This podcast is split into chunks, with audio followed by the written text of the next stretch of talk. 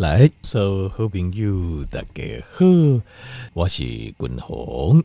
后来君鸿哈给阿你带来这个伯格医师啊，Dr. Berg Eric Berg 他的一些对多巴胺的一些研究跟看法。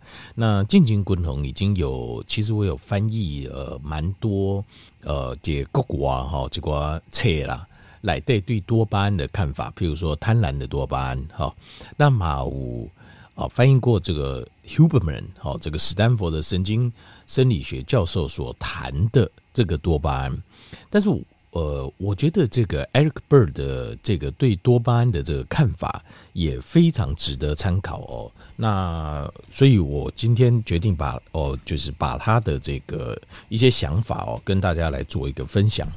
那也看环哦，他是用更全面的。一整个角度来看这个事情，那呃，从逻辑上我觉得合理，但你共同的共你对，你就会知道为什么我说在逻辑上他讲的是很合理，跟其他的教授哦在讲这个多巴胺啊，这个呃，就确实是有一些逻辑上，就是你会觉得 Eric Berg 他讲的是呃，应该是应该是某种程度啊，某种面向上是很接近整体的事实。就是艾瑞克他比较用这种类似像上帝视角在看这件事情哦。好，带你滚龙就啊，刚才就不用来做解报告，就是多巴胺这个神经传导物质。首先哈，单行来了解这，我们来关心一下哦，就是多巴胺跟我们身体的哪一些啊，我们现在知道的那根基位有关系，好，跟有关系。第一个，它跟我们身体的运动跟行动能力有关系，就是。呃，有做过这样的实验，就是他因为如果把一个人身体的多巴胺全部抽掉的话，就是他不再让狼呃等啊、打闹啊、摩多个这种多巴胺的话，把这个功能把它破损掉的话，你曾经发生过这样一个悲剧，就是在过去呃这个年代对他还不是很了解的时候，有一种药物它会破坏多巴胺的制造跟生成，结果有一些人吃了这些药物之后，结果他把多巴胺制造的这个机能啊。跟这个功能把它毁损掉了，就无法恢复。结果家里人啊，没有中风哦，没中风哦，他们变植物人，他们变成植物人，连动都没办法动，连植物人有时候还可以哦，眼睛动一下，头动一下的，他们连这个动都动不了。为什么？因为多巴胺跟我们身体的这个运动的运动，身体能够动起来是有关系的，所以。呃，很多人认为多巴胺是一种，就是会带给我们愉悦、快乐的一种荷尔蒙。这个基本上是呃错比对的多。基本上它呃并不是会带给你，不只会带给你愉悦或快乐，它会带给你其他的东西，可能也会伴随着痛苦跟压力。那呃，它不是荷尔蒙，它是神经传导物质。所以这顾为哦，很多平常我们在讲的话，有时候呃。不一定全对，也不一定全错。那有时候错比较多，有时候对比较多。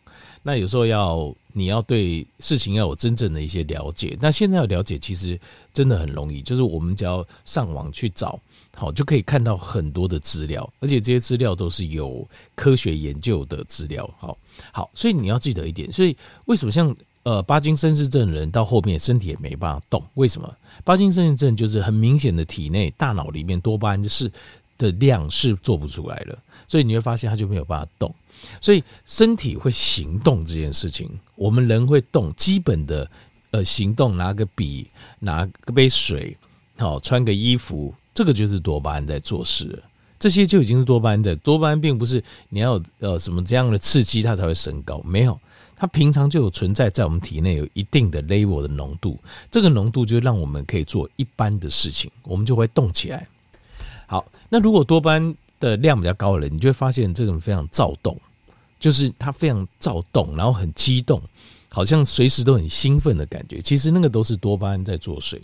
好，第二个就是睡眠的循环。我们常讨论说，睡眠一个晚上啊，有几次睡眠的循环啊，深层睡眠啊等等啊。哦，睡眠的循环 （sleep cycles） 跟多巴胺也有关系。那再来就是我们的肠胃道的的蠕动的速度。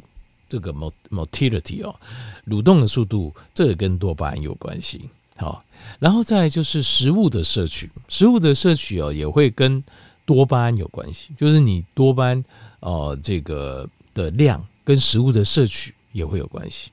再来是学习的能力，你学习的能力呢，也跟你的多巴胺的释放有关系。好，其实这个是非常好理解的。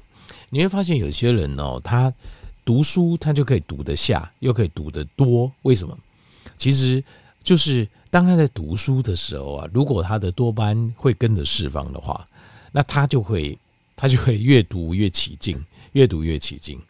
那如果你没办法做到这一点的话，那你可能试着说服自己说：“哦，我读书哈，未来会有美好的未来，书中自有黄金屋啊，书中自有颜如玉。”你要这样骗自己，让多巴胺释放。多巴胺释放之后，那你就会读。如果你这两个就做不到，即使你再聪明，就胜利够卡巧，非常天赋非常好，非常聪明，你的书还是不会读好。就考试不会读啊？为什么呢？就是因为啊、这个就是你不会有那个心啊，就是你再聪明都没有用。你不，你对我们人类是一个非常有趣的动物，就是你只会一直做你觉得快乐的事情，那不快乐的事情你就不会做。所以，就算你天分再好，再会读书，只要你在读书的时候、学习的时候，你没有多巴胺释放，你带来都是痛苦，那你很难把书读好。呃，应该，可是这也不重要。为什么？因为其实这就表示说，你大脑的结构跟组织就不是要来好好读书的。这实话是这样子。那别的啊，那在某一领域会做生意哎，做行会赚大钱发大财，这也不是坏事了哈。所以才会现在的多元学习的呃现代教育的理念叫多元学习，其实就是在找到什么样的事情、什么样的行为，让你的大脑能释放最多的多巴胺。好了，在多巴胺我们也知道跟肾脏的功能有关系。另外，多巴胺也跟我们的血压有关系。好，这是已知的，就是我们可以从呃大量的科学研究里面找到的。那里面精准的相关的关系有一些还呃这些还不是那么确定。坦白说，还不是那种百分之百确定。那多巴胺它看起来现在它的释放跟行为跟情绪是有关系，就是你做什么事。跟你的情绪、你心情的状况跟多巴胺释放是有关系的。那但是这件事情哦，如果你仔细去看，你会发现非常。如果如果你真的，譬如说调一百篇呃跟多巴胺相关的科学研究论文，你调一篇出来讲，你都会觉得讲得很好，没问题。多巴胺就是这样子。掉两篇你也觉得还好，可是当你掉十篇、五十篇、一百篇的时候，你就会开始错乱了。你会发现第一篇跟第九十八篇讲的好像又有点不一样。这件事情就是多巴胺到现在，其实我我度假滚红刚条件没有报告，科学界还没有办法百分之百掌握多巴胺，它到底要怎么控制，它到底是好是坏。好，这个时候，Eriberg 他在这边呢提出一个他自己的见解跟看法。好，我们先看看一些冲突的事实，譬如说。你假设现在我们有情绪的呃量表，就像那个 现在讨论那个巴氏量表，我们现在有情绪量表，在精神科的情绪量。如果我在情绪量表里面，我去去测量你你的情绪，假设你现在情绪不好，情绪量表是比较低的，那你的想法怎么样？是不是我你的多巴胺比较低，对不对？多巴胺快乐的比较比较低。那其他的呢？你会发现一件事很有趣，多巴胺确实比较低。可是不止多巴胺比较低，其他的神经传导物质也比较低。你的血清素、你的褪黑激素也比较低，你的催产素也比较低，还有其他的荷尔蒙量也都偏低。它并不是只有一个东西低而已，它全部都低。好，那你说，那我们让我们快乐一点，多巴胺是会上升？呃，刺激它，让它上升，或是说我们多加一点多巴胺，是不是我们的情绪就改变？你这件事情这样想，这样想的话，你这样去做的话，有可能。但是你会发现，另外还有另外的实验中发生一件事，就是如果我们处在压力的状态中，而且或是疼痛的状态中，我们的多巴胺也会上升。所以，所以，所以呢？所以到底多巴胺它到底是快乐还是痛苦荷尔蒙？你怎么去解释它？好，呃，在有一些病，我们知道现在是跟多巴胺释放有关系，像是帕金森氏症，因为他没办法动。比如说像是 schizophrenia，schizophrenia 以前叫精神分裂啊，那 后来改名字，好像改叫什么思觉失调，是不是？思觉失调。其实我一直觉得精神分裂它并没有污名化，反而它描述的是比较清楚的那种状况，就是一种分裂、那种分离解析，就你的人格进入一个分离解析 （schizophrenia）。这大概是精神科里面最最严重的病了，就好像我们一般讲的病里面，身体的病，癌症最严重嘛，哈，很难医。在精神科里面，大概 schizophrenia 就是精神分裂，就是所谓思觉失调，大概是最难医的。那另外还有像是 ADD 或 ADHD，就是注意力不集中。那还有 depression 忧郁症，这些事实上都在研究上都跟呃这个忧郁症就跟这个多巴胺有关系。好，在这边我要讲一个，就是我为什么我已经讲过多巴胺很多次哦。为什么我这边要提一个 Eric Berg 这个博士他的看法？因为这个他在这边插入一个看法，我觉得是很不错的。他就是说哈，他说你试着 trying to increase dopamine without looking at the bigger picture is not going to work。他在讲的就是说，因为我们过去发现多巴胺跟快乐有关系，而我们人又非常在意快乐，所以我们就把多巴胺抽出来，一直研究它。觉得只要把它研究个透彻、破解它了，我们就可以治疗很多的疾病、情绪的疾病或身体的疾病。他说：“为什么到其实到现在为止都是失败的？为什么会失败？因为他说，其实多巴胺只是我们身体在整体运作当中的一个角色，所以我们要做的是，应该要整体的把我们身体的状况提升。”而不是只是单一的加强一个东西，因为这个小工具，譬如说，假设这个工具假设是个铁锤，这个铁锤有时候在他的整我们在整个工程当中，他有时候用得到，有时候用不到，有时候是拿来呃钉钉子，把板子钉上去是要做建造用，有时候它拿来敲墙。把这个墙壁敲掉是要做破坏用，它完全是这个工程当中的一个工具。